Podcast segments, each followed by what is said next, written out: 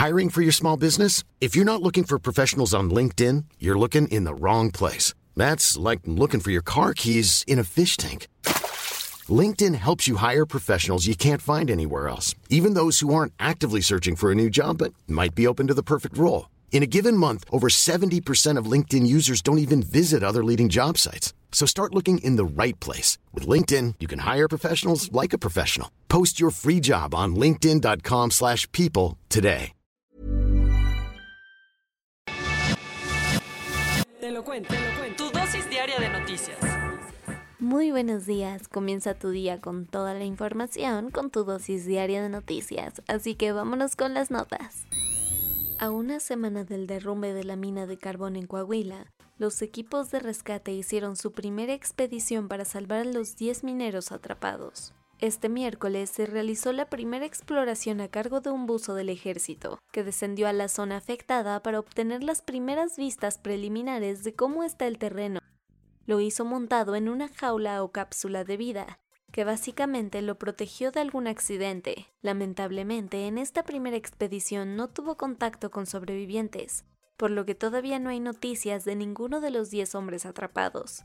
Esta misión se realizó gracias a que se extrajeron alrededor de 125.453 metros cúbicos de agua para permitir el ingreso de más rescatistas. Así lo informó la Coordinadora Nacional de Protección Civil, Laura Velázquez, que detalló que perforaron 10 agujeros para hacer que el agua saliera.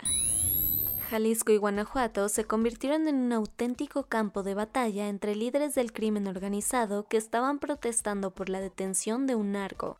Todo ocurrió pasadas las 19 horas, cuando hombres armados quemaron autos, camiones y hasta locales comerciales, además de bloqueos en diferentes carreteras que pusieron a todos con los pelos de punta. El meollo del asunto, según dijo AMLO en su mañanera de ayer, fue que el ejército lanzó un operativo en la región para dar con Ricardo Ruiz Velasco, alias el WR, uno de los meros meros del cártel Jalisco Nueva Generación, lo que desató la furia de los criminales. Los puntos de mayor violencia fueron Zapopan e Irapuato, aunque también hubo ataques en otras zonas de Guadalajara y en ciudades como Celaya, Silao, León y Guanajuato capital. Trump se paró en la Fiscalía General de Nueva York y con la mano en la cintura se negó a responder preguntas sobre la investigación en su contra por fraude. Como te hemos contado, el expresidente de Estados Unidos, Donald Trump, anda metido en mil problemas legales. Por eso la fiscal general de Nueva York, Letita James, le anda pisando los talones, pues sospecha que manipuló datos de su millonaria empresa Trump Organization con tal de quedar bien con los bancos y así lograr que le otorgaran préstamos y exenciones. El caso finalmente llegó a los tribunales neoyorquinos, en donde el día de ayer el republicano se presentó al lado de sus dos hijos, sin responder a los cuestionamientos que les hicieron por seis largas horas, apelando a la quinta enmienda, claro está que esto no le gustó nadita al tribunal, por lo que los multaron con 110 mil dólares. Vámonos a los cuentos cortos. Todo indica que estuvieron a nada de asesinar a John Bolton, quien fue el asesor de seguridad nacional de Donald Trump.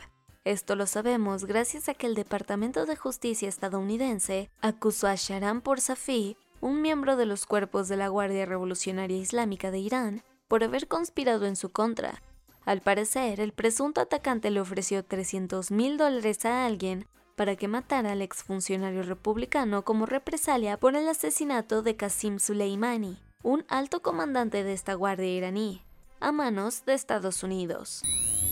Estallaron nuevas protestas en contra del gobierno de Sierra Leona al punto de que la gente se enfrentó con la policía en las calles de Freetown, la capital. Exigieron la salida del presidente Julius Maada Bio, que fue elegido en 2018 y al que aún le quedan 10 meses de mandato. ¿Por qué lo quieren fuera? Debido a la escasez y el aumento de precios de alimentos y productos básicos en el país del occidente africano.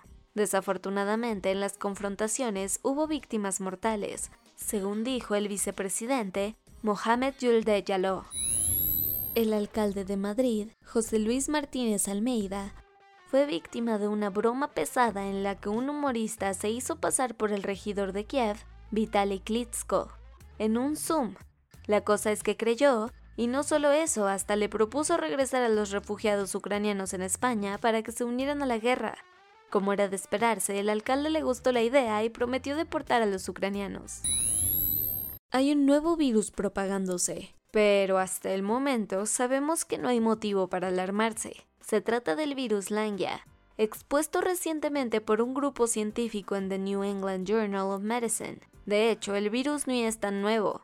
El primer caso surgió en 2018 y en dos años se han registrado otros 34 contagios en China. Hasta ahora no hay evidencias de que se transmita entre personas, sino a través de roedores y expertos aseguran que no representa una amenaza.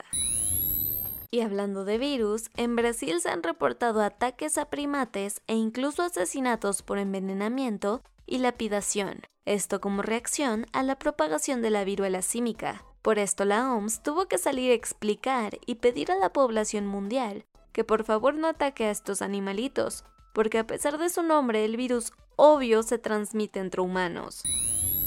Una ballena beluga que había estado varada en las aguas del río Sena en París murió horas después de que los equipos rescatistas intentaran trasladarla a aguas saladas. Y es que a pesar del esfuerzo de buzos, científicos, policías y bomberos, este cetáceo estaba muy débil y desnutrido, por lo que no resistió más. Y eso fue todo por hoy. Yo soy Ceci Centella y nos escuchamos mañana para tu dosis diaria de noticias. Bye.